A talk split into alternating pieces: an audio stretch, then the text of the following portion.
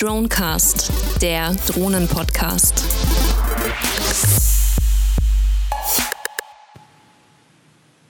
Ja, hallo und herzlich willkommen zur zweiten Ausgabe von thedronecast.de, dem Drohnen-Podcast.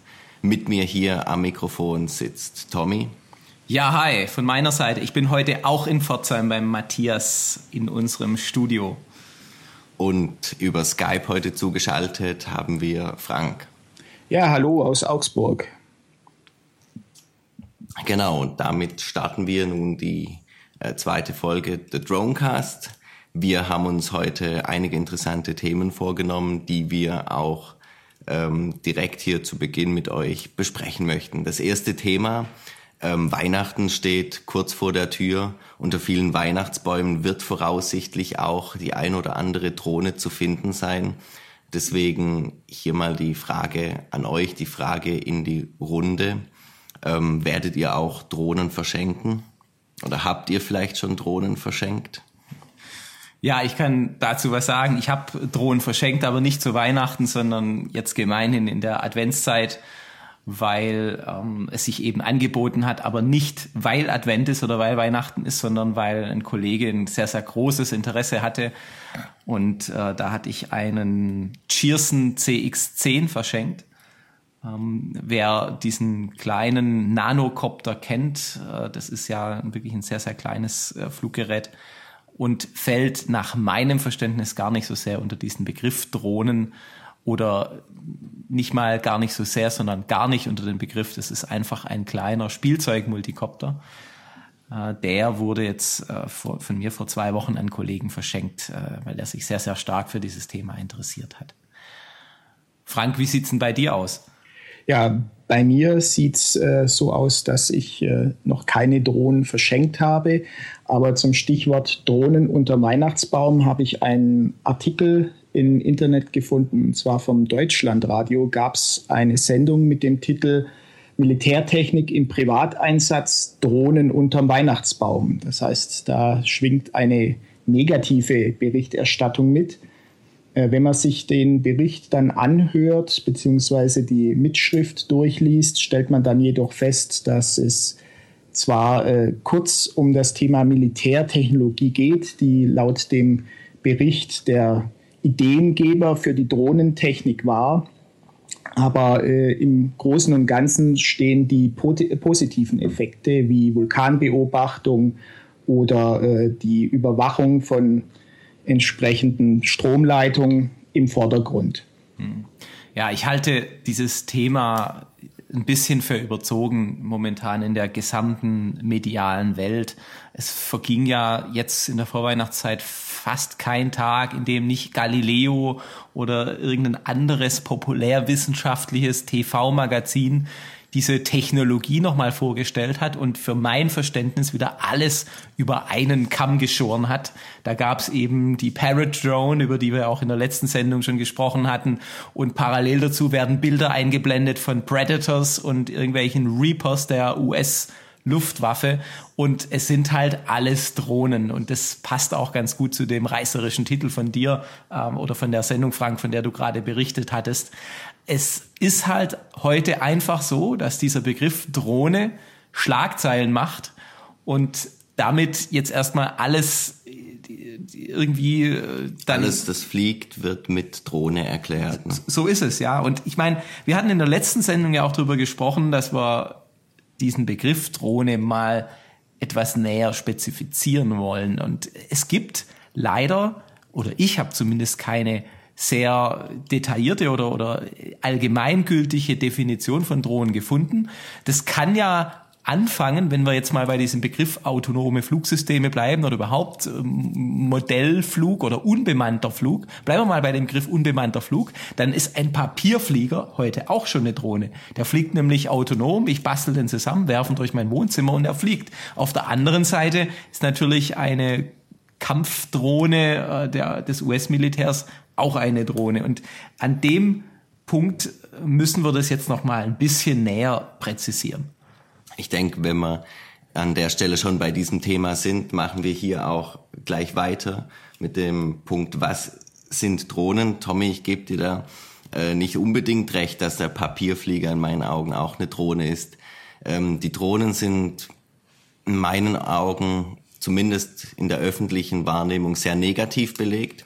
Das kommt äh, hauptsächlich durch den militärischen Einsatz, die die Presse eben stets hervorhebt. Dass Drohnen aber eigentlich nur unbemannte Flugsysteme sind, wie du gesagt hast, dazu zählt natürlich der Papierflieger, ebenso wie irgendein Multikopter. Ähm, ich denke, an dieser Stelle müssen wir aber nochmal differenzieren. Der Papierflieger, von dem geht nun wirklich ähm, gar keine Gefahr aus.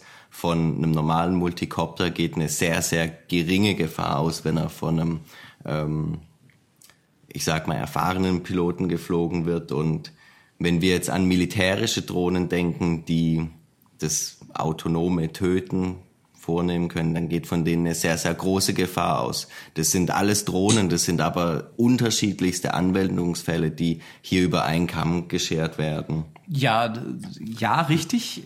Du machst es dann fest an der Gefahr, die von diesen Drohnen oder diesen Flugsystemen ausgeht. Ähm, ich mache es nicht fest an der Gefahr, aber in der öffentlichen Wahrnehmung ist die Gefahr ähm, ein sehr großer Punkt okay. in meinen Augen oder ein sehr gewichtiger Punkt. Die Öffentlichkeit nimmt Drohnen als gefährlich wahr. Ja. Das ist meine Wahrnehmung. Wobei äh, der Papierflieger sicherlich in der Öffentlichkeit nicht als Drohne und auch nicht als gefährlich wahrgenommen werden wird. Da schließe ich mir äh, deiner Meinung an, Matthias. Aber zum Stichwort vorher Parrot-Drohne, da gab es ja diesen Zwischenfall. Ich weiß nicht, ob ihr euch noch daran erinnert. Die äh, Kanzlerin Merkel war 2013 im Wahlkampf äh, auf einer Veranstaltung in Leipzig und einer der Anwesenden, der flog damals mit seiner Parrot-Drohne vor die Kanzlerin. War das und nicht ein Kollege der Piratenpartei sogar? Das kann gut sein. Äh, auf jeden Fall habe ich jetzt auch erst äh, vor ein paar Tagen in heise.de einen Bericht entdeckt, äh, wo genau dieses Bild mit Frau Merkel und der Parrot-Drohne der Abgestürzten im Vordergrund sichtbar war. Und die Überschrift dort lautete, Polizei untersucht Gefährdung durch Drohnen. Okay. Ähm, das heißt, es wird jetzt einen Untersuchungsausschuss geben, der innerhalb Deutschlands äh, die Gefährdungspotenziale, die von Drohnen ausgehen, untersucht. Und äh, nächstes Jahr, im Frühjahr 2015, soll dazu ein Bericht veröffentlicht werden, der dann auch Gesetzesvorschläge regelt, wie man mit dieser Gefährdung umgehen kann zukünftig.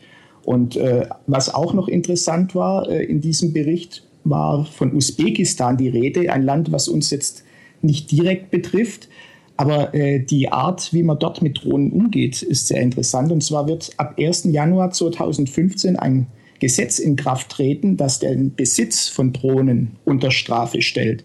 Das heißt, äh, es gibt Bereiche auf der Welt, in denen Drohnen heute bereits aufgrund des potenziellen Gefährdungspotenzials, ja, ich würde sagen, verteufelt werden. Mhm. Da sind wir nochmal bei der Eingangsfrage. Was sind Drohnen? Das wäre an der Stelle auch nochmal meine Frage. Wie sind die Drohnen in Usbekistan definiert? Sind es allgemeine Modellbauflugzeuge, Modellbaukopter oder sind die spezifiziert, ist eine Drohne jetzt ein militärisches Objekt, wenn waffentragend ist beispielsweise oder was zählt dazu? Wurde das in dem Artikel auch erwähnt? Ja, ergänzend, Frank, bevor du antwortest nochmal, meine Beobachtung war im Übrigen, dass in den deutschen Medien Drohne immer gleichgesetzt wird mit Multikopter. Da waren nie Flächenmodelle im Spiel, sondern immer Multikopter. Ist das in Usbekistan auch so?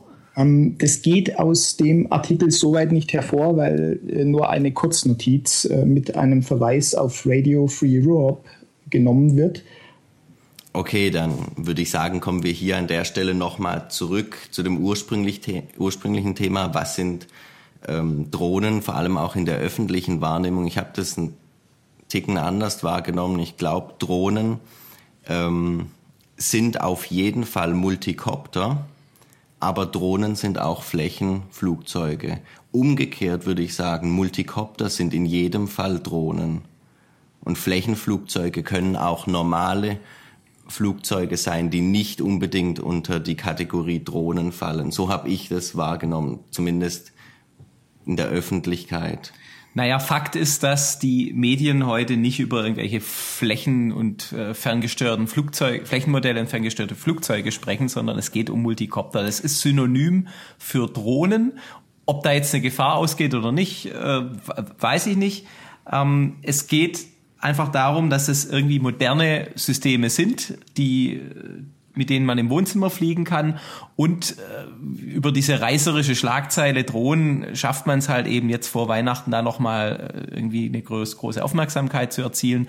Und der andere Part ist, ja, wir hatten ja in der letzten Sendung schon drüber gesprochen, dass es mittlerweile Ready-to-Fly-Modelle en masse gibt. Das heißt, ich kann heute in irgendeinen Spielwarenmarkt gehen und finde eine riesen Auswahl an Multicoptern. Und wenn da irgendwie Special Action Drone oder AR Drone draufsteht und die sich auch noch mit dem zweiten Weihnachtsgeschenk, das dieses Jahr auch millionenfach verschenkt wird, nämlich Smartphones, dann auch noch steuern lässt, dann ist es doch die perfekte Symbiose und äh, der ideale Technik Spaß zur Weihnachtszeit. An dem Punkt gebe ich dir recht, Tommy. Allerdings ähm, möchte ich nochmal darauf zurückkommen. Es sind auch Flächenmodelle, gerade im militärischen Einsatz, die als Drohnen bezeichnet werden. Wenn wir an ähm, Einsätze in verschiedenen Krisenregionen zurückdenken, sind es keine Multikopter, die dort eingesetzt werden, sondern es sind Flächenmodelle, die als Drohnen bezeichnet werden und die den negativen mhm. Ruf auf die Kopter übertragen. Meine Wahrnehmung mhm. an dieser Stelle. Also wir können uns ja mal was vornehmen, dass wir nämlich genau diesen Begriff so sauber definieren, dass wir das dann auch in, in, in Zukunft parat haben, wenn wir uns die Frage stellen, was sind überhaupt Drohnen? Weil die Medienwelt bekommt es heute im Weihnachtskaufrausch äh, sowieso nicht hin, aber auch in seriösen Berichterstattungen, wenn es um irgendwelche militärischen Einsatzfelder geht, wird dieser Begriff schon gar nicht mehr ähm, oder es wird gar nicht mehr versucht, diesen Begriff zu definieren, sondern es wird einfach als ähm, gegebenes Wissen vorausgesetzt. Ähm, also mir gefällt diese Vermischung dieses Begriffs äh, so erstmal nicht. Ähm, müssen wir mal so jetzt dahin nehmen. Ich denke, wir für uns verstehen Drohnen als unbemannte Flugsysteme in erster Form und so werden wir den Begriff auch weiterhin benutzen und weiterhin prägen.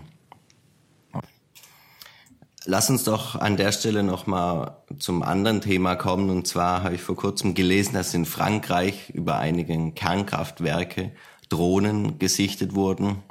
Ähm, Frank, ich glaube, du hast an der Stelle auch nochmal die Artikel etwas genauer unter die Lupe genommen. Ja, in der Tat, äh, Matthias, so ist es. Äh, es gab da ein recht großes Medienecho zum Thema Drohnenfliegen über französischen Kernkraftwerken. Ursprünglich gab es mal eine Aktion von Greenpeace initiiert, äh, in dem Greenpeace eben aufmerksam machen wollte über das Sicherheits äh, oder die Sicherheitsmängel bei Kernkraftwerken, die nicht gegen Drohnenangriffe gesichert sind. Äh, in dem Fall hat sich allerdings Greenpeace sofort distanziert und ähm, es war die Rede davon, dass an mehreren Orten zeitgleich Drohnen über AKWs in Frankreich gesichtet wurden, die zum Teil bis zu zwei Meter groß waren. Und mit dieser Größe äh, wird dann auch ein entsprechend höheres Gefährdungspotenzial diesen Drohnen beigemessen. Ähm, in Frankreich ist es so, dass im Umkreis von fünf Kilometern und einer Höhe von unter 1000 Metern das Überfliegen von Sperrzonen und dazu zählen Kernkraftwerke verboten ist. Das Gleiche gilt, soweit ich weiß, in Deutschland auch. Ähm, dennoch gibt es wohl immer wieder Piloten, die einfach aufgrund der spektakulären Aussicht von oben auf ein AKW diese Grenzzonen nicht so eng sehen. Und jetzt ist sogar die Rede, dass es angemessene Abwehrsysteme geben soll in Zukunft oder schon heute gibt, um solche Drohnen aus den Sperrzonen fernzuhalten. Jetzt mal Hand aufs Herz, äh, wenn wir mal über ein Gefährdungspotenzial durch Drohnen, und da fasse ich jetzt die Multikopter mit ein und auch zwei Meter große, ähm, vielleicht irgendwelche Nurflügler. Ähm, welches Gefährdungspotenzial geht von solchen Flugsystemen gegenüber einem Kernkraftwerk aus. Nach meinem Verständnis ist es doch alles auch wieder nur ähm, PR-Masche, okay, dass Greenpeace da jetzt irgendwie auf Kernkraftwerke allgemein hinweisen möchte und Schlagzeilen möchte. Und da fasse ich gar nicht das, äh, das so sehr ein, dass, dass es da jetzt um Drohnen geht, die Kernkraftwerke angreifen können, sondern Greenpeace braucht, braucht einfach mal wieder Schlagzeilen. Deshalb fliegen sie halt mit dem Multikopter über einem Kernkraftwerk, weil es verboten ist. Aber eine Gefährdung durch eine keine Ahnung, Phantom oder, oder AR-Drone, die jetzt mal über den Zaun von einem AKW fliegt, halte ich doch, also das ist doch absurd. Ja, ich fand noch interessanter äh, eben diese angemessenen Abwehrmaßnahmen. Ich äh, muss eigentlich lachen, wenn ich dran denke, wenn an ein Machmann mit einer Pumpgun ausgestattet die erste Drohne vom Himmel schießt. Ja gut, Pumpgun ist ja was, das ist ja eine Waffe, die ist ja hier nicht erlaubt.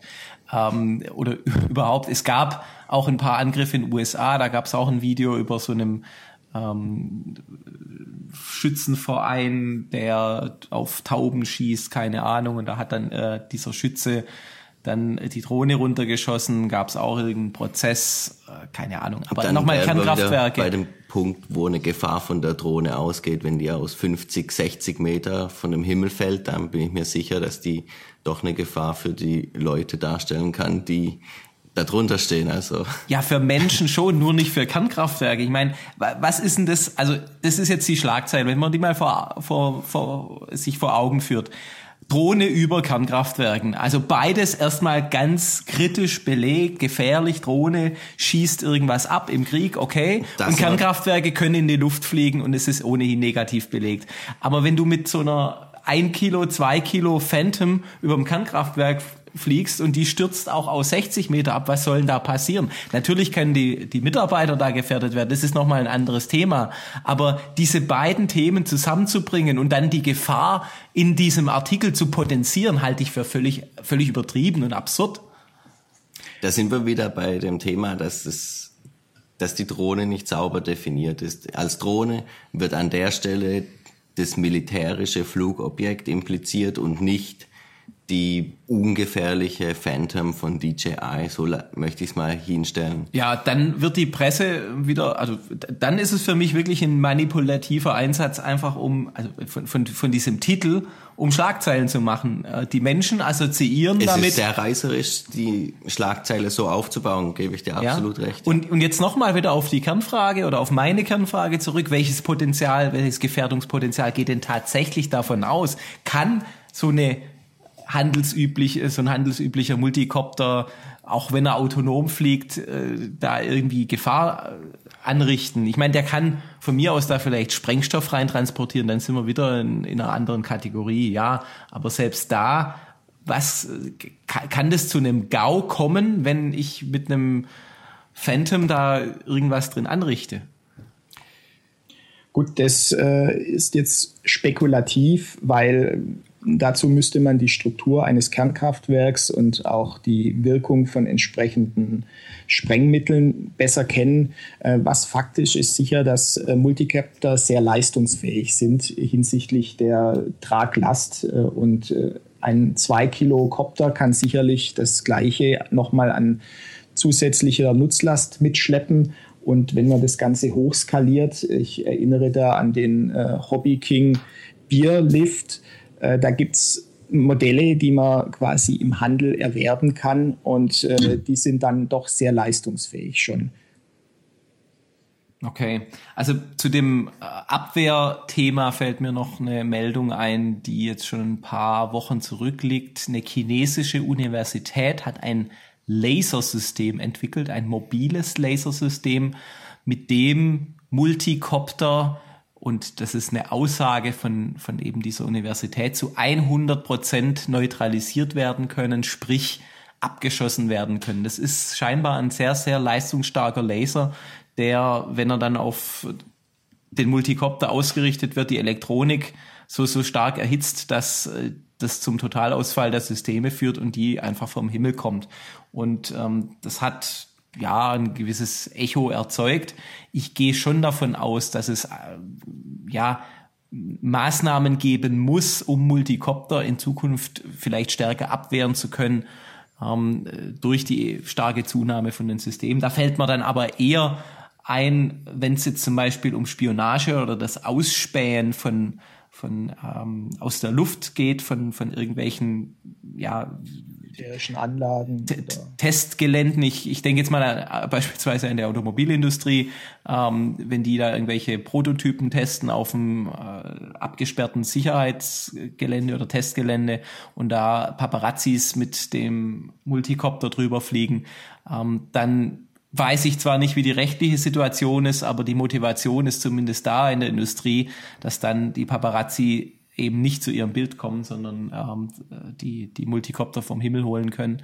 Und da gibt's eben laut den Chinesen, Chinesen und der Universität ein System, das jetzt noch nicht zu kaufen ist, aber mit einer 100% Quote äh, im Testfall schon sehr, sehr gute Ergebnisse erzielt hat. Ja, vielleicht haben die Franzosen dann irgendwann mal auch so ein, so ein System im Einsatz und schießen das vor den Kernkraftwerken ab.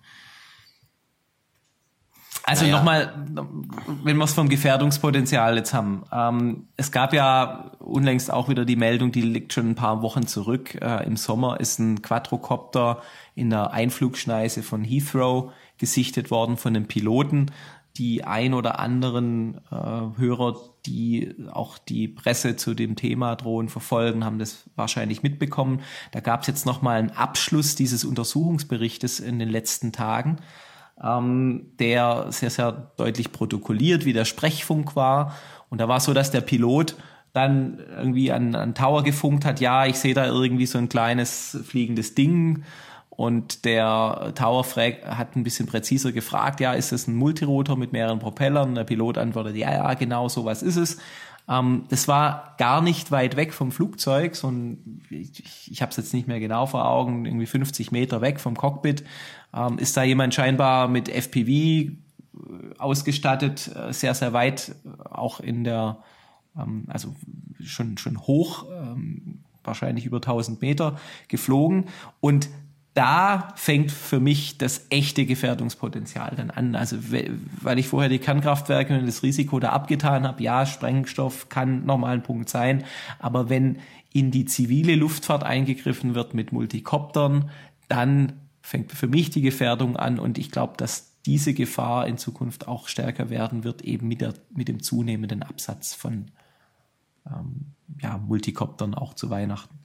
Ja zum Thema Gefährdung. Ich denke auch, dass äh, sowohl das Thema mit den Kernkraftwerken als auch das Fliegen in einer Flugeinflugschneise eher Einzelfälle sind, weil ich denke, dass der breiten Masse der Copterpiloten durchaus bewusst ist, dass es da ein erhöhtes Gefährdungspotenzial für die zivile Luftfahrt oder eben einen äh, sensiblen Bereich gibt, der nicht umsonst äh, als Sperrzone ausgewiesen ist. Ähm, aber was auch sehr interessant war, und da gab es jetzt auch kürzlich einen Pressebericht, es gab das erste Urteil sozusagen als Präzedenzfall. Da wurde ein Fotograf, der mit seinem äh, Luftaufnahmen von einer Hafenveranstaltung gemacht hat, zu 1500 Euro Bußgeld verurteilt, nachdem es wohl Beschwerden der Besucher der Veranstaltung gab. Er sei zu tief über ihre Köpfe hinweg geflogen und äh, der justiziable Anteil war, dass äh, der Pilot keine Aufstiegsgenehmigung hatte, an dem Ort mit dem Fluggerät Luftaufnahmen zu machen. Und äh, ich denke, das ist auch ein interessanter Punkt. Ähm, was sind denn eigentlich die rechtlichen Rahmenbedingungen, die in Deutschland gelten, um mit einer Drohne zu fliegen und wo darf man überall fliegen? Tommy, ich denke, du hast es dazu dich schon ein bisschen erkundigt. Ja, generell äh, denke ich, dass wir zu dem ganzen Thema rechtliche Rahmenbedingungen nochmal einen, einen wirklich gesonderten Beitrag auch machen in, den, in, in der zukünftigen Sendung. Ähm, was das Thema Aufstiegsgenehmigungen angeht, ist es heute aus meiner Sicht klar geregelt.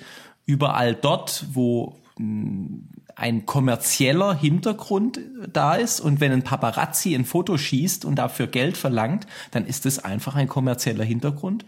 Und ähm, wenn, wenn dieser Kontext gegeben ist, dann muss bei einem Regierungspräsidium, das für den Ort, an dem geflogen werden soll, ähm, dann zuständig ist, ein, eine Aufstiegsgenehmigung erwirkt werden. Äh, die ist heute ja mit einem einigermaßen hohen bürokratischen Akt noch begleitet. Das heißt, da muss der Name des Piloten angegeben werden, da muss äh, das Fluggerät angegeben werden, da muss auch eine Flug ähm, ich weiß nicht, ob es ein Flugschein ist, aber es muss nachgewiesen werden, dass derjenige, der die Drohne steuert, auch in der Lage ist, die zu steuern und möglicherweise dazu eine Ausbildung hat. Ähm, das System ähm, selbst, also auch die Marke, der Hersteller muss da genannt werden. Und dann wird fallweise auf den jeweiligen Behörden entschieden, ob so eine Genehmigung erteilt wird oder nicht. Frank, du hast nochmal eine zweite Frage angesprochen, nämlich äh, wo darf geflogen werden. Und wir sind ja über den äh, Flughafen ähm, nochmal eingestiegen. Ähm, da nur ein Hinweis noch zu den jetzt auch großen Herstellern, die äh, diesem Weihnachtsgeschäft viele Drohnen absetzen werden, sei es DJI oder sei es auch 3D Robotics. Der Trend geht dahin, dass in den Systemen, in denen ja zunehmend GPS-Sensoren verbaut sind, sogenannte No-Fly-Zones schon hinterlegt sind. Man kann sich das so vorstellen wie Points of Interest in einem Navigationssystem. Das sind dann eben Zonen, die in dem GPS im Speicher schon hinterlegt sind. Und wenn ich dann mit meinem Auto irgendwo hinfahre ähm, und da starten möchte, dann lässt sich der Multicopter oder die Drohne in diesen No-Fly-Zones gar nicht mehr starten. Und alle Flughäfen in Deutschland, alle Verkehrsflughäfen sind heute ab Werk, beispielsweise in 3D Robotics ähm, Drohnen, schon mit diesen No-Flying Zones äh, belegt und ich kann da nicht fliegen. Und wenn ich von außen dahin fliegen möchte, dann dreht das System automatisch um und landet wieder dort, wo ich gestartet bin. Also das halte ich für eine wichtige Entwicklung, weil dann auch die Industrie signalisiert, dass sie die Gefahr ernst nimmt und nicht alles nur dem, dem äh, mündigen Piloten oder Steuerer überlässt, weil wenn da nämlich jemand Unfug treiben möchte, dann wird er zumindest durch diese Funktion erstmal etwas äh, davon zurückgehalten. Ich sage etwas, weil es natürlich jetzt in dieser Phase des Übergangs von Bastellösung und Hobby zu einer kommerziellen Anwendung äh, immer noch findige Menschen gibt, die diese Systeme oder auch diese ähm, Blockierungen dann aushebeln können. Das ist heute auch noch so, dass ich das umprogrammieren kann.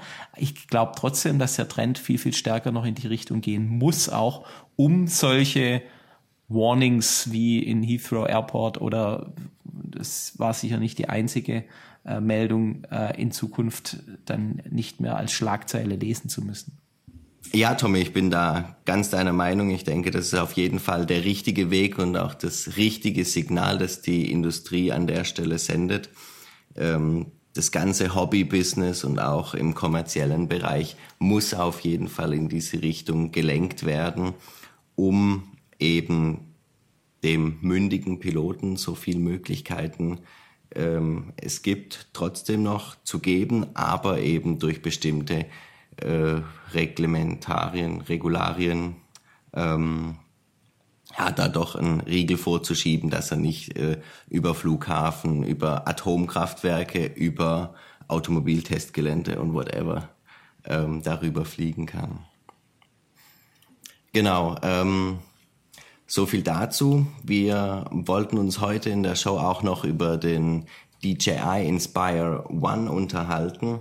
Zwar ist es ja das neue Flaggschiff von DJI mit einigen neuen Funktionen, einigen neuen Features. Ähm, ich denke, Tommy hat da einiges zu vorbereitet, dass er uns ja, so, so ganz viel vorbereitet habe ich da nicht. Äh, die einige Hörer haben ja wahrscheinlich äh, schon ein bisschen von diesem System gehört. Ähm, ich fasse es nochmal zusammen. Anfang November hat DJI in San Francisco, direkt an der San Francisco Bay ähm, oder gegenüber von der Stadt war es, ähm, aber an der Bay ähm, so, so einen riesen Parkplatz angemietet und da eine Bühne aufgebaut und äh, viele Gäste eingeladen. Ich nehme mal an, dass da auch die Filmindustrie teilweise mit, äh, mit dabei war. Und ähm, dann so in bester Apple-Manier, wenn du so magst, so in bester Keynote-Manier, ihr neues Flaggschiff präsentiert. Allein das war jetzt schon ein Novum in dieser jungen, noch sehr, sehr jungen Industrie, aber einer Multimillion-Dollar-Industrie, dass nämlich die Produkte gefeiert und gehypt werden. Es ist nicht einfach äh, eine Pressemeldung, die da an alle Distributor rausgeht, so jetzt haben wir mal einen neuen Multicopter. Nein, da wird äh, ein, ein, ein Riesenspektakel vorbereitet, ein, ein Trailer inszeniert, möglicherweise im Vorfeld noch ein paar virale Informationsbrocken im Netz verbreitet und dann fliegt da dieser Inspire One ein und wird mit äh, Paukenschlag vorgestellt. Ja, was ist der Inspire One? Ähm, der, der Claim dieses Produkts nennt sich ja Creativity Unleashed.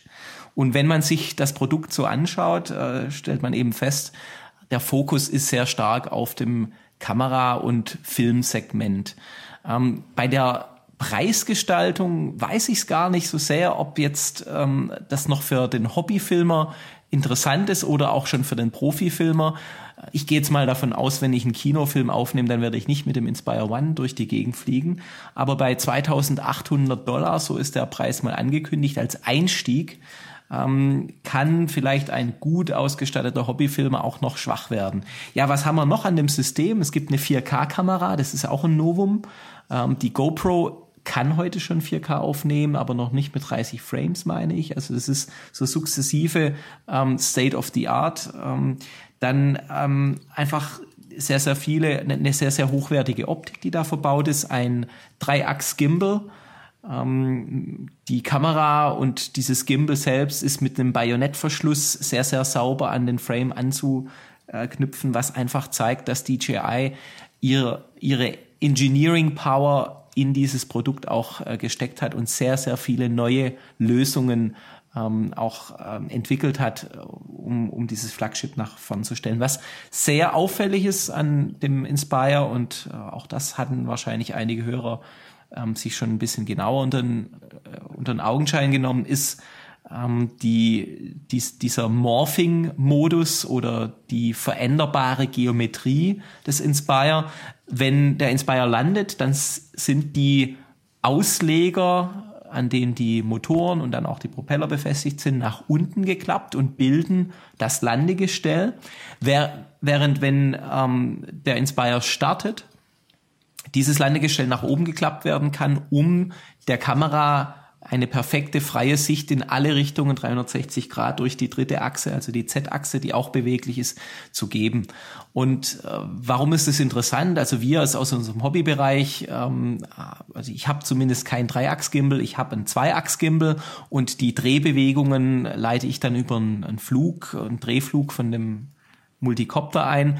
Ähm, DJI sieht vor, und das ist schon die nächste Ausbaustufe dann vom, vom Inspire, dass es ein äh, Zwei-Bediener-Systemkonzept gibt oder ein Zwei-Bediener-Konzept, dass nämlich ein Pilot ähm, den Copter steuert und ein dedizierter Kameramann ausschließlich für die Steuerung der Kamera dann ähm, dann verantwortlich ist. Und, und dieses Steuerungskonzept zeigt auch wieder, dass es schon weggeht von einem bisschen Hobbyfilmen, hier und da mal äh, den, den Ortsrand aus der Luft zu filmen. Nein, da, da, da will inszeniert werden, da will DJI möchte ähm, einfach spitzenmäßige Qualität produzieren mit deren Produkt. Und das ist, ähm, denke ich, auch jetzt wiederum in, in, in dieser breiten Wirkung einzigartig ähm, in in der Szene. Vielleicht noch ein paar technische Daten. Ja, also was spannend ist, Optical Flow und Sonar ist gleich mit dabei.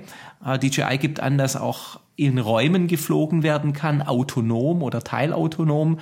Ähm, zumindest ein äh, Sense-and-Avoid-System ist eben mit Optical Flow und dem Sonar schon gegeben, dass nicht äh, Kollisionen stattfinden können mit äh, Gegenständen oder Wänden in, in Gebäuden. Ähm, und ja, es sind ähm, ist ein 6S-Akku verbaut, ähm, was ja also mit mit ähm, 4.500 Milliampere-Stunden, was vielleicht abschließend jetzt, um, um da meine Einleitung nochmal zu geben, ähm, ganz interessant ist, DJI hat eben nicht an deren Hexacopter-System weiterentwickelt und die, den S800 als Trägerplattform evolutioniert, sondern es ist rein, was die Redundanz der Systeme angeht, ja wieder ein Rückschritt. Es ist ein Quadrocopter-System und wir wissen, was passiert, wenn beim Quadrocopter ein Motor ausfällt. Äh, mir ist es in meinem ähm, Flugbetrieb und äh, in meinem Hobby-Einsatz zwar noch nicht passiert, aber es, es ist ja ein sehr teures System, das auch für Filmeinsätze zum Einsatz kommen soll, für Filmzwecke. Ähm, warum hat DJI ein, ein Quadrocopter gebaut? Ich weiß es nicht. Es ist nicht der Grad an, an, an Profi-Equipment, den ich jetzt erwartet hätte, wenn ich sage, ich habe so ein teures System, auch noch so toll ähm, entwickelt ähm, und bin dann nicht sicher, wenn ein Motor beispielsweise ausfällt. Also das jetzt mal vielleicht zur Einleitung. Habt ihr den DJI Inspire One noch gesehen, wahrgenommen? Was, sind, was ist eure Meinung darüber? Also ich habe die gleiche Frage, warum zurück äh, zu dem Hexakopter, hab für mich da auch Quadrocopter äh, zu dem Quadrocopter, hab für mich an der Stelle auch keine Antwort gefunden. Frank, wie siehst du das Ganze?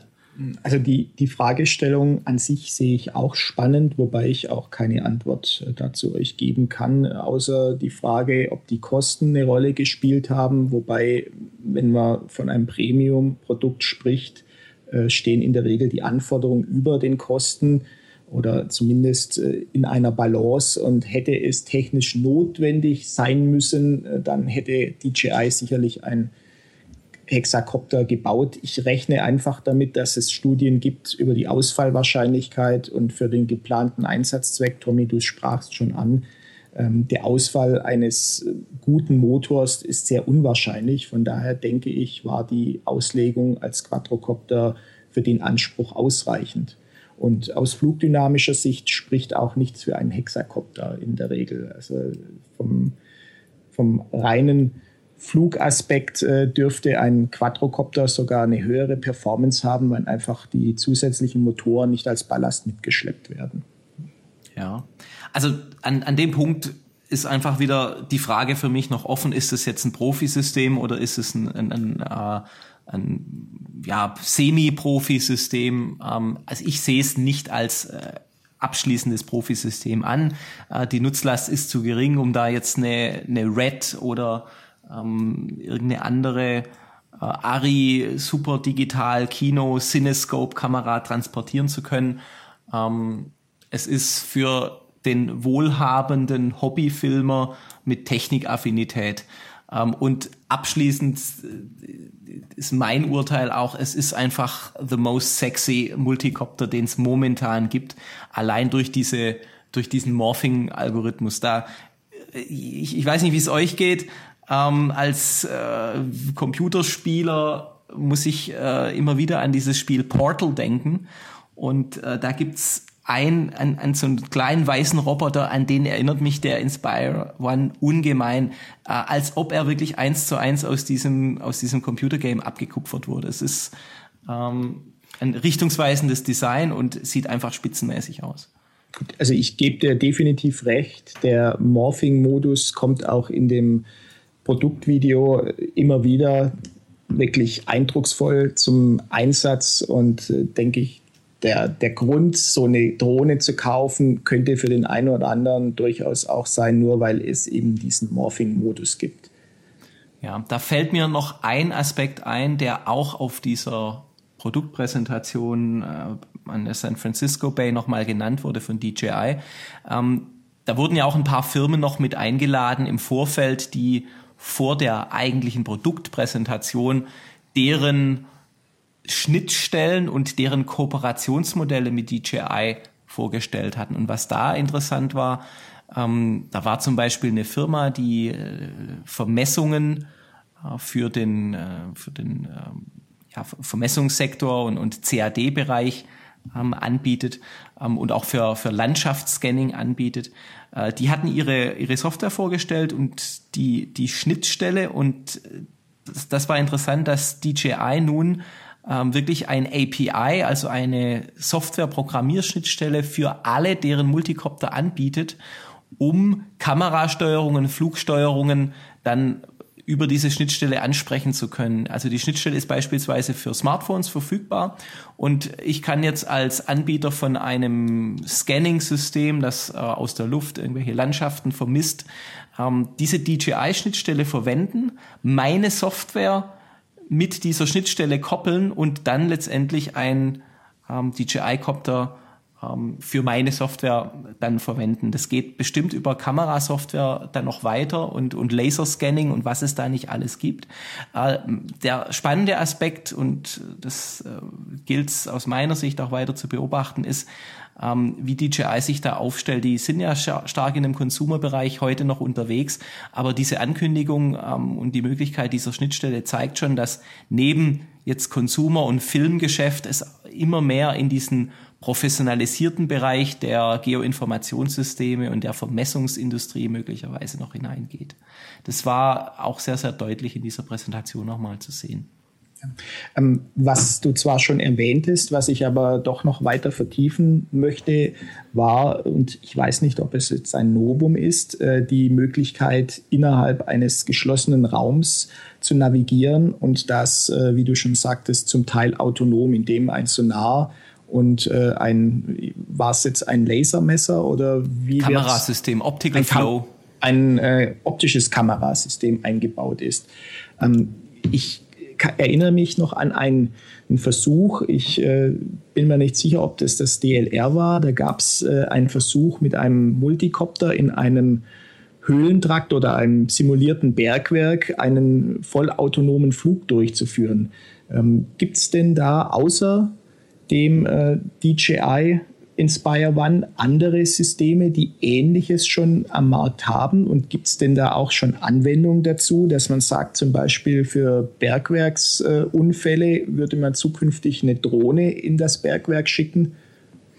Ähm, also mir ist kein kommerzielles System bekannt ähm, oder nennen wir es mal jetzt äh, so in diesem Consumer-Bereich sowieso nicht, in dem ähm, die gesamte Sensorik, die der Inspire hat, ähm, damit verfügbar ist. Also Navigieren in geschlossenen Räumen ist, ist nach meinem Verständnis heute so noch nicht möglich. Ich weiß nicht, wie, wie gut der Inspire das kann. Ich nehme mal an, dass es ähm, da erstmal nur um Collision Avoidance geht und, und weniger um, um Navigation. Ähm, ich denke auch dieses Thema, das sollten wir in der zukünftigen Sendung nochmal aufgreifen. Ähm, da fällt mir nämlich auch die, die Veranstaltung in den Arabischen Emiraten ein, Drones for Good, in der es auch ein ähnliches System gab, das aber nicht kommerziell erwerb, zu erwerben ist, sondern das ist ein Forschungsprojekt. Und es war so auch doch extrem spannend. Also navigieren in geschlossenen Räumen voll autonom. Ähm, das ist sicher ein Teil des, des äh, des, nennen wir es mal, des heiligen Grals der, der äh, nächsten Generation von Drohnen, die dann ähm, eben wirklich als Flugroboter aus meiner Sicht auch durchgehen. Es gibt ja ähm, von der ETH Zürich ein Projekt zu dem Thema Indoor Navigation oder Indoor Navigation. Und zwar ist es aber in einem geschlossenen Versuchsumfeld in dem zwei Copter miteinander Ping-Pong spielen. Die haben jeweils einen Schläger auf der Oberfläche draufgespannt und ähm, bewegen sich da auch völlig autonom. Ich glaube, ein Großrechner, äh, irgendwelche leistungsstarke Rechner auf jeden Fall im Hintergrund, die ständig die Position der Copter ermitteln anhand verschiedenster ähm, Sensoren. Ich meine, an der Stelle ist es über die Triangulation wird die Position des Kopters bestimmt, die Position des Balles kann an, so bestimmt werden. Und so ist es möglich, in einem wirklich ähm, Versuchsumfeld die Kopter zu steuern und die so sich gegenseitig auch den Ping-Pong-Ball zuspielen zu lassen. Das hat mit der Indoor-Navigation an der Stelle noch nichts zu tun, aber ich denke, ähm, es, es zeigt auf jeden Fall, in welche Richtung es äh, gehen muss, dass äh, die Systeme kann. dann miteinander kommunizieren können. Und aus dem Grund, Matthias, erwähnte ich auch die, oder habe ich dieses Wort der heilige Gral genannt. Was die ETH Zürich macht, ist ja noch Labor. Ähm, und die Intelligenz ist nicht in den Flugobjekten, sondern sie ist außerhalb der Flugobjekte. Und spannend wird's dann, wenn die Intelligenz im Flugobjekt ist und die Entscheidungen wohin geflogen werden soll oder jetzt in diesem Fall Ping-Pong spielen, die Entscheidung, wie der Ball geschlagen werden soll, direkt autonom von dem Flugsystem selbst getroffen wird und nicht von dem äh, beobachtenden äh, System, das außerhalb äh, die beiden, ähm, nennen wir es mal, dummen Flugroboter nur steuert. Das ist in der Tat richtig, das ist nur eine Steuerung von außerhalb ähm, in, einer, in einem Kopter steckt ja, ja da nur die genau.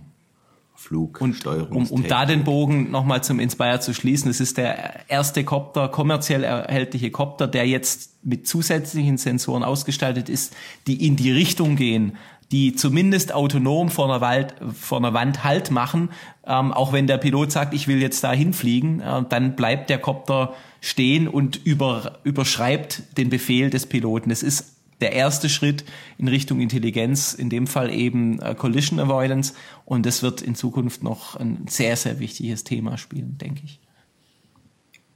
Ähm, noch ein anderes Thema zu der Inspire One. Wie seht ihr denn die Zielgruppe? Ähm, Tommy hat es vorhin schon mal angesprochen. Ähm, ich bin mir da noch unschlüssig, ob der Profi-Fotograf da tatsächlich die Zielgruppe ist. Wenn ich an einige andere Profifilmer denke, dann fällt mir doch ein, dass die sehr gerne auch andere Kamerasysteme verwenden. Ich habe wohl wahrgenommen, dass der Inspire One jetzt eine andere Kamera, eine andere Linse ähm, bekommen hat, wie es beispielsweise noch bei der Phantom 2 der Fall war. Die Wölbung des Horizonts wird an der Stelle nicht mehr so stark zu sehen sein. Gar nicht, denke, ja. ist kein Fischei mehr. Das ist auf jeden Fall in Richtung, äh, in Richtung Cineasten, in Richtung ähm, Movie Maker der richtige Schritt, aber ich weiß nicht, ob die Zielgruppe an der Stelle wirklich abgeholt ist oder ob das nur ein Schritt in die Richtung ist. Wie seht ihr das? Gut, ich würde da eine Analogie zu dem äh, Fotomarkt äh, schließen. Es gibt Einstiegskameras, äh, diese äh, ja, einfach Draufhaltkameras. Äh, dann gibt es eben diese Bridge-Kameras, die so eine mehr oder weniger große Eingriffsmöglichkeit in das Foto ermöglichen. Und dann gibt es die Profikameras. Und ich würde den Inspire One tendenziell in eine Bridge-Technologie Schublade stecken, allerdings eher in das Segment schon übergreifend und äh, in das professionelle Segment ja, einfließend. Sehe ich ähnlich. Ähm, ich denke, der Markt oder die, die YouTube-Welt hat äh, die GoPro-Linsen mittlerweile satt. Also die, die starke Wölbung und die, also im, im White Mode hat ja die GoPro einen äh, Aufnahmewinkel von 170 Grad.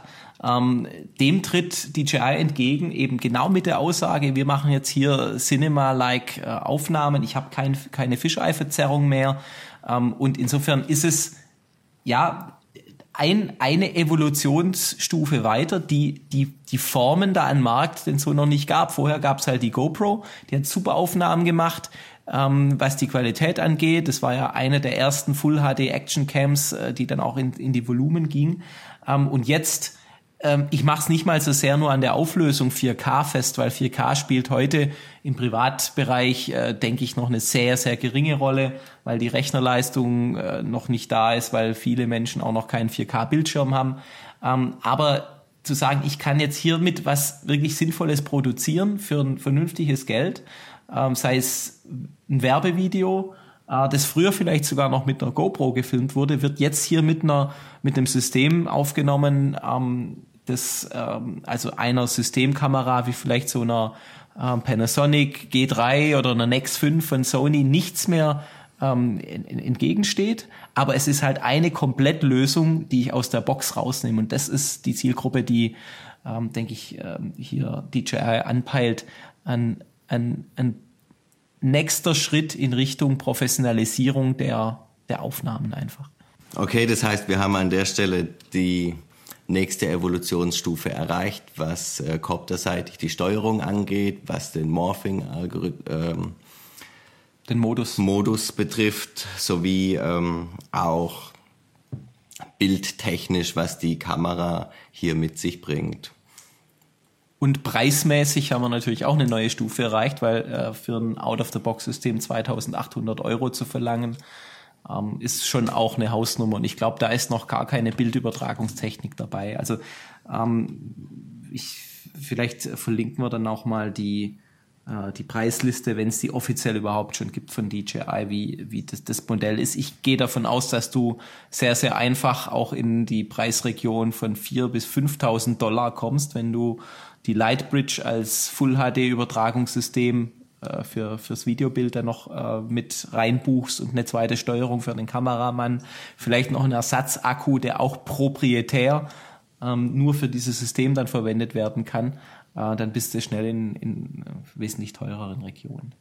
Gut, nach meinem Verständnis äh, lassen wir die DJI Inspire mal Inspire sein und lassen uns äh, noch ein bisschen inspirieren, auch von deren Marketingkampagnen, äh, die in den nächsten Tagen noch starten werden. Und ich bin wirklich gespannt, zum ersten Mal so ein Ding live zu sehen und ähm, vielleicht auch mal äh, selber fliegen zu können. Genau, dann lassen wir den Inspire Inspire sein. Ähm, ich denke, es ist auf jeden Fall ein sicher ein interessantes Modell, auf das wir häufiger zurückkommen werden.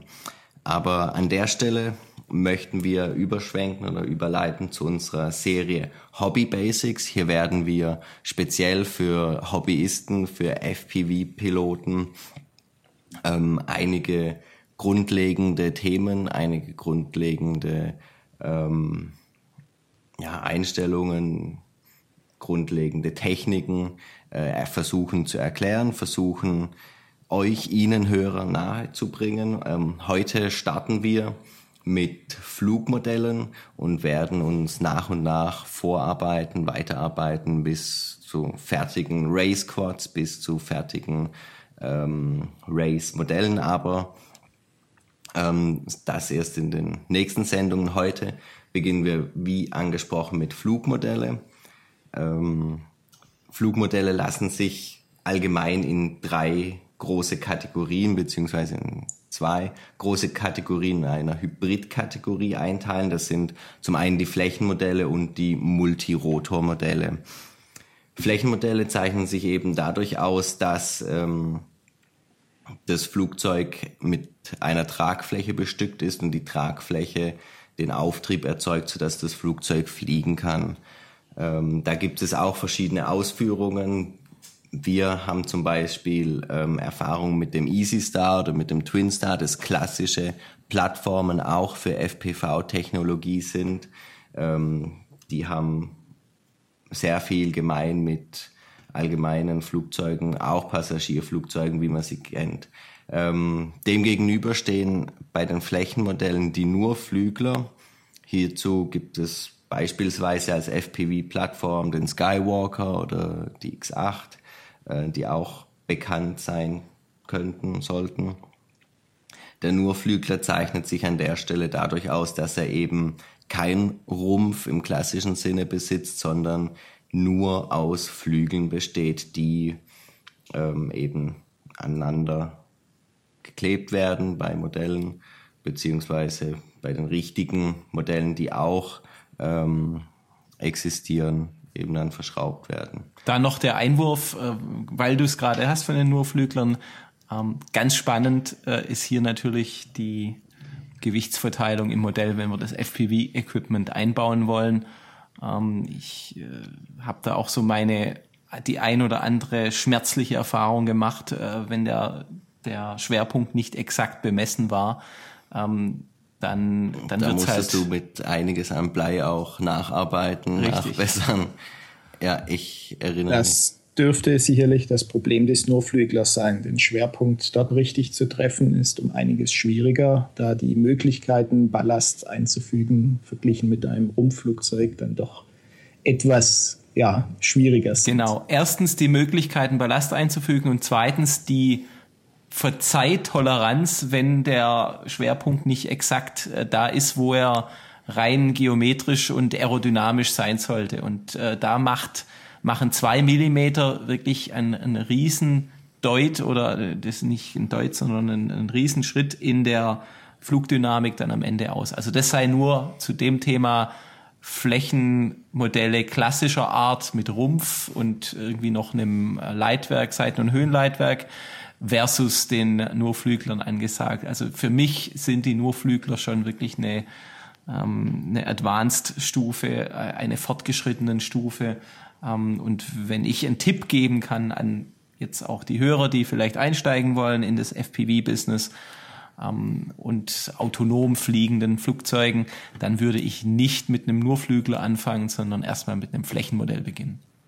Wobei ich da ganz kurz noch einwenden möchte, dass ein Nurflügler äh, dennoch gut zu beherrschen ist. Es gibt äh, für alle Krankheiten eine Medizin. In dem Fall wäre es eben der Flight Controller, weil genauso wie für die Multirotoren gibt es auch für Flächenflugzeuge mittlerweile äh, Kreiselsysteme, die die Fehlertoleranz nicht gänzlich ausmerzen, aber zumindest äh, das Feld, der, wo Fehler vom Flugzeug verziehen werden, aufweiten und somit die Modelle besser kontrollierbar werden. Aber ich denke, das führt dann jetzt zu weit, wenn wir jetzt in die Elektronik von Flugreglern einsteigen. Von daher denke ich, sollte Matthias nochmal vielleicht weiter ausführen, was jetzt Flugmodelle sind und welche Modelle es gibt. Ja, genau. Vielleicht noch eine Anmerkung zu den ähm, klassischen Flächenmodelle wie beispielsweise eben von mir angesprochen, der Easy Star, das eignet oder die Plattform eignet sich wirklich auch für Anfänger, ähm, eben durch die, ja, zwei Achsen, durch das Höhen- und Seitenruder ist es auch relativ einfach, relativ schnell dann zu beherrschen, wobei der Nurflügler ja auch in der Einrichtung, in der Programmierung da etwas schwieriger ist. Das heißt, ähm, mein Tipp an der Stelle an alle Beginner auch, äh, legt euch ein einfaches Flächenmodell zu, um das Fliegen zu lernen. Empfehlung ist von Hobby King ähm, der Bixler oder das Original von Multiplex eben der Easy Star. Gibt es da nicht sogar einen Easy Star 2 mittlerweile mit Querruder schon? Ich meine, der Easy Star 2 hat die äh, Querruder schon vor ähm, installiert, kann man bei Bedarf oder je nachdem, wenn man dann ähm, einige Runden ohne Querruder geflogen ist, dann auch noch gut nachrüsten. Von dem Bixler gibt es auch schon, ich glaube, die dritte Version aktuell. Ähm, ist im Endeffekt wirklich vergleichbar mit dem Easy Star. Ähm, Matthias, was ich noch hinzufügen möchte, ähm, du hast noch nicht gesagt, dass sowohl der Bixler als auch der Easy Star ein Pusher sind. Das heißt, der Propeller befindet sich am Heck und ist somit nicht störend im Kamerabild. Wenn man dann tatsächlich in das Thema FPV einsteigen möchte, dann ist das ein weiteres Kriterium, worauf man achten muss, dass nämlich im Bereich der Flugzeugnase kein störender Propeller kreist, der einem die Sicht versperrt. Das ist ein sehr guter Hinweis an der Stelle. Ähm, hatte ich vergessen zu erwähnen. Ähm, aber ich würde jetzt auch weitermachen direkt mit den Multirotor-Modelle. Und zwar ähm, gibt es da Copter jeglicher Art, begonnen mit Trikoptern, über Quadrocopter, Hexakopter bis hin zu Oktokoptern. Es Und bitte den Helikopter noch erwähnen. Den Helikopter natürlich an erster Stelle, da der ja nur ein beziehungsweise zwei Rotoren besitzt. Ähm, was ich allerdings an der Stelle noch sagen wollte, es gibt auch Oktokopter mit doppelten Auslegern, sodass sie über 16 Motoren verfügen die dann über noch mehr Schub beziehungsweise noch größere Nutzlast verfügen. Auch hier gibt's ähm, von Ready to Fly über Selbstbauprojekte bis hin zu ja, irgendwelchen Bauhaus-Frames nahezu alle möglichen Varianten.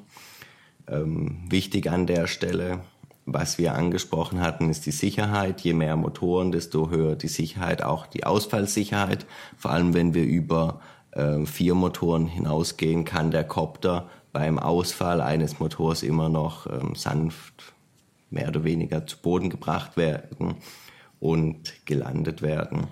Wobei, ich bin jetzt kein äh, Experte in der Mathematik, aber mehr Motoren ist ja nicht linear gleich, äh, also doppelt so viel Motoren heißt nicht doppelt so hohe Sicherheit. Das natürlich nicht, also das darf nicht falsch verstanden werden, aber der Motor mehr, also der Schritt vom Heck, äh, vom Quadrocopter hin zum Hexacopter bietet eben das mehr an Sicherheit. Ähm, darüber hinaus, denke ich, ist es eine asymptotische Funktion, die nicht weiter optimiert wird. Mhm. Ähm, genau, worauf gilt es bei den Multirotor-Modellen zu achten? Es gibt ähm, verschiedene äh, Copter, auch Einstiegskopter, die wir schon erwähnt hatten, wie zum Beispiel den Cheerson. Das ist sicherlich ein gutes Modell, um sich mal ranzuwagen, um mal zu gucken, ob das Copterfliegen einem Spaß macht. Der ist für 20 bis 30 Euro schon zu haben. Das heißt, wird sicherlich auch bei dem einen oder anderen unter dem Weihnachtsbaum zu finden sein.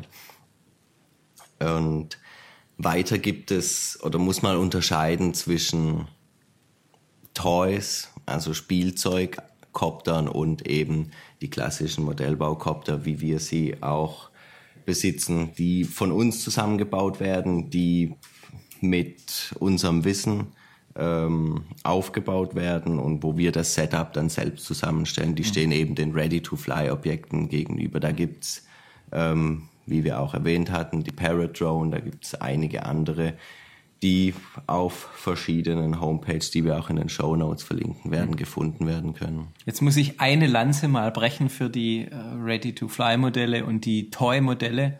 Die hatten wir in der letzten Sendung auch nochmal ein Stück weit diskutiert. Was die natürlich schon können, ist, zum einen sind sie billig und, und, und äh, schnell zugänglich ähm, und, und wichtig auch für die Hörer. Die Steuerung dieser Toy-Modelle ist halt gleich der Steuerung von diesen Profi-Modellen, also von dem Inspire, Inspire One steuert sich von der Bedienlogik exakt gleich wie ein 15 Euro Toy Multicopter von der Tankstelle, wollte ich fast sagen. Da gibt's sie heute noch nicht, kommt auch noch.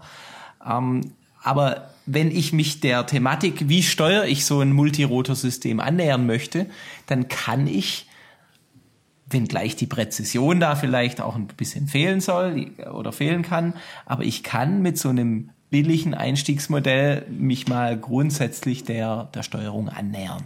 Und das ist ja gar nicht so verkehrt, weil wenn das Ding runterfällt, dann sind halt nicht 3000 Dollar kaputt, sondern vielleicht nur 15 Euro, aber auch nicht unbedingt kaputt, sondern mache ich einen neuen Propeller ran und schon, schon geht's weiter.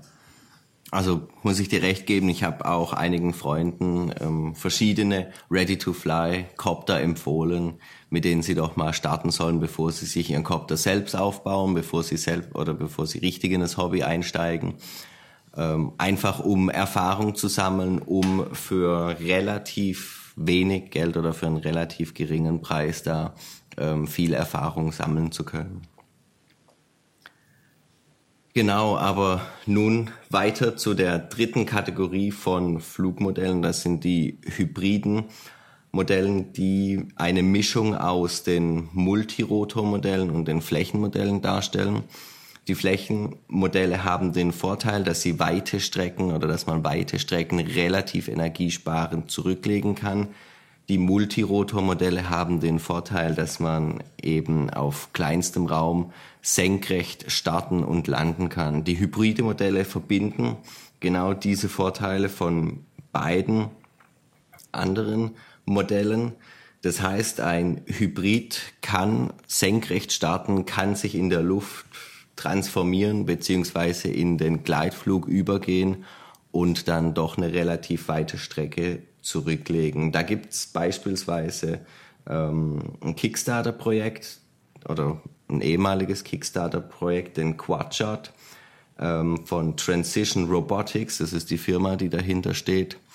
Die fertigen genau so ein hybrides Modell, das eben senkrecht starten und landen kann und im Flug die äh, Ausrichtung ändert und so dann weite Strecken zurücklegen kann. Ich denke, das wird auch zukünftig in dem Business-Umfeld immer mhm. relevanter werden, wenn wir beispielsweise das Thema von letztem Mal aufgreifen, die Paketzustellung via Amazon Prime, dann denke ich, dass so eine hybride Technologie hier sicherlich für entlegene Bergdörfer, vielleicht irgendwo in den Alpen ähm, oder sonst wo auf der Welt, äh, die Technik sein wird, von der wir da noch einiges hören werden. Genau, und Google hat es ja in deren Project Wing genau so gezeigt, indem sie nämlich ein äh, Pusher, war es meine ich, äh, Flugzeug hatten. Also der, der landet irgendwie so hinten auf der Tragfläche, sieht fast aus wie nur Flügler. Ähm, da sind vier Propeller dran. Äh, der kann senkrecht starten und geht dann in der Luft in Gleitflug über und die haben eben dieses Hundefutter im australischen Outback ausgeliefert als Beweis, dass sie jetzt Pakete und Transportgut äh, mit sowas transportieren können mit so einer Drohne ähm, und haben gegenüber dem von Amazon gezeigten System exakt den Vorteil, den du beschrieben hast, nämlich äh, lange Strecken ähm, können Sie damit zurücklegen und ähm, können trotzdem auf der Stelle stehen bleiben, um präzise dann Ihr Payload abzuliefern. Ja. Genau. In dem Fall muss man sagen, dadurch, dass die Flügelanstellung am Boden schon auf 45 Grad steht, ähm, brauchst keine Mechanik, die kompliziert, schwer und äh, ja, fehleranfällig ist, sondern äh, der Flügel hebt sich nach ganz kurzer Startstrecke hoch und ist somit quasi senkrecht startfähig. Hm. Gut, habt ihr noch ähm, an der Stelle Anmerkungen zu den Flugmodellen? Ja, ich würde einfach den, den Hörern aus meiner Sicht da nochmal den Tipp geben, wenn es jetzt darum geht, äh, beispielsweise in die FPV-Szene einzusteigen, also mit einer Videoübertragung am Boden das Geschehen aus der Luft verfolgen. Ähm, mein persönlicher Einstieg war damals mit einer Twinstar ein, ein Flächenmodell von Multiplex mit zwei Motoren, die auch nicht im Sichtfeld waren, sondern die Motorengondeln jeweils an den Tragflächen befestigt waren und vorne auf der Nase die Kamera. Das hatte den Vorteil, dass die Technik ähm, leicht zu montieren war. Auch äh, das Modell bietet genügend Platz, um Kamera- und Videoübertragungstechnik im Rumpf zu platzieren.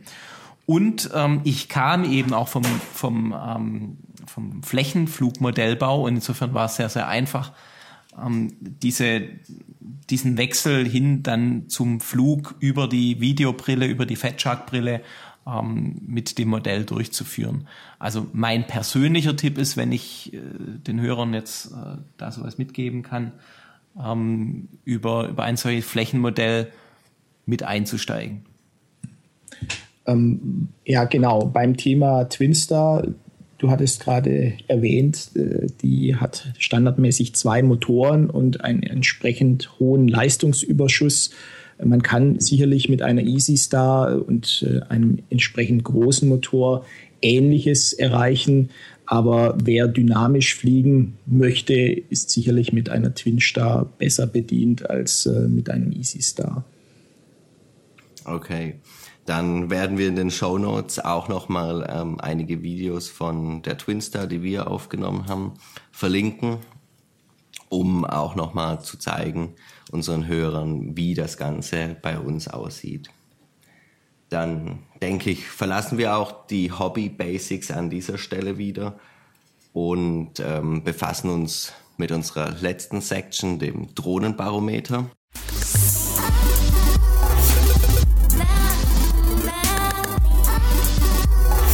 Drohnenbarometer. Und zwar möchten wir hier nochmal das aktuelle Drohnenbarometer ausloten. Frank, wie ist dein Drohnenbarometer heute denn gestimmt? Ah, da muss ich noch etwas überlegen. Ich bin äh, nämlich etwas hin und her gerissen. Und zwar, das Wetter war zwar an für sich ganz gut, nur war es sehr windig und leider hat mir auch die Zeit gefehlt zum Fliegen im Freien. Von daher wäre ich geneigt zu sagen, äh, es bleibt bei einer 3, das Drohnenbarometer, ähnlich wie das letzte Mal. Allerdings äh, hatte ich die Zeit dann genutzt, mit meinem kleinen Cheerson im Raum zu fliegen und äh, letztlich hatte mir viel Spaß bereitet, mit dem Cheerson um meine Frau rumzufliegen. Sie fand das nicht so toll und letztlich war dann äh, ein Rotorblatt des Cheersons ab. Aber das Ganze hat mir so viel Spaß bereitet und letztlich meiner Frau auch, sodass ich das Drohnenbarometer heute auf eine 5 setzen möchte. Okay, das heißt, dein Wert hat sich durch die Cheerson-Aktivitäten deutlich nach oben korrigiert. Exakt. Kann ich bei mir bestätigen, aber Tommy, ich denke, deine Ausführung von meiner. Ja, vorbereitend zur Sendung war ich noch bei einer 4. Ich setze den Drohnen, das Drohnenbarometer, mein persönliches, auch auf eine 5. Ähm, das hat zwei Gründe. Ähm, also 5 ist ja Mittelmaß und ähm, das liegt vor allem am Wetter und äh, an den doch auch sehr oder recht geringen Flugaktivitäten in der letzten Zeit. Aber es gab trotzdem zwei Drohnen-Events. Zum einen äh, war ich auf einer Wanderung mit Arbeitskollegen unterwegs und wir hatten da noch so ein Abschlussfoto geschossen mit einer 3D Robotics Iris. Und äh, das Abschlussfoto war zwar auch nicht bei tollem Wetter geschossen worden, aber ähm, die Iris hat einmal mehr gezeigt, wie sie doch starken Winden auch trotzen kann. Ich hatte nämlich den Läutermodus aktiviert bei sehr, sehr starkem Wind auf der Schwäbischen Alb und die Iris stand einfach bombenfest in der Luft und hat äh, diese Aufnahme geliefert. Das fand ich sehr beeindruckend. Deshalb die 5 und die 5 wird nochmal untermauert, weil ich gerade heute vor der Sendung fertig wurde mit äh, dem Aufbau eines 250er Race Copters. Das ist ein ähm, Quadrocopter mit dem eben äh, Propellerdurchmesser 250 Millimeter. Äh, Race deshalb, weil ähm, der relativ klein und sehr, sehr agil ist. Da ist eine FPV-Kamera drin. Ich konnte den noch Testfliegen in der Dunkelheit, also nur mal die PID-Parameter einstellen ähm, Klammer auf, was PID-Parameter sind, wird auch in einer der nächsten Sendungen äh, kommentiert, Klammer zu.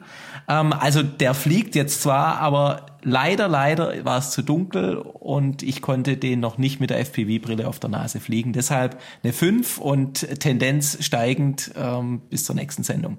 Ja, dann hoffen wir, dass wir auch den Race Quad bis zur nächsten Sendung getestet haben und dass du da weitere Erfahrungen berichten kannst und auch das Drohnenbarometer natürlich noch weiter nach oben schraubst. Ähm, damit zu meinem persönlichen Drohnenbarometer. Ich mach's einfach und vergebe auch eine 5, habe aber auch gute Gründe dafür. Und zwar ähm, bin ich leider wenig geflogen, was das Ganze etwas drückt, aber ich hatte doch ähm, einiges an Spaß beim Fliegen. Und zwar war ich mit zwei Studienkollegen im Urlaub, habe beiden zu Weihnachten auch ein Cheersen geschenkt und den beiden versucht, das Ganze dann während des Urlaubs beizubringen. Das hat super geklappt. Die haben wirklich ähm, super Fortschritte gemacht. Wir haben ein paar Mal probiert, das Hovern zu einfach den Copter schwebend zu halten, leichte Bewegungen auszugleichen, die der Copter in dem Eigenleben hat. Und es hat wirklich super geklappt. Das heißt, hat mich gefreut, da zwei meiner Freunde auch das Hobby nochmal näher zu bringen. Und deswegen vergebe ich auch an der Stelle die fünf. Das heißt, wir haben einen Durchschnitt von fünf. Wir waren das uns sehr einig. Wir sind uns einig, richtig. Das Drohnenbarometer stand auch letzte Woche bei der fünf. Das heißt, wir bleiben unverändert, hoffen aber, dass es weiterhin nach oben geht. In diesem Sinne verbleiben wir so, uns bleibt noch eins übrig. Wir wünschen euch frohe Feiertage, wünschen euch vielleicht auch den ein oder anderen Kopter unterm Weihnachtsbaum mhm. Und einen guten Rutsch in das neue Jahr 2015. Hoffentlich mit vielen Flugstunden, mit vielen FPV-Flugstunden. Damit Tschüss aus Pforzheim von Matthias. Tschüss aus Pforzheim von Tommy. Und Tschüss aus Augsburg von Frank. Das war The Dronecast, der Drohnen-Podcast. Die Talkrunde für Informationen, News und Wissenswertes rund um unbemannte Flugsysteme in Hobby und Business. Für weitere Informationen und Feedback zum Podcast besuchen Sie uns auf www.thedronecast.de und folgen Sie uns auf Facebook.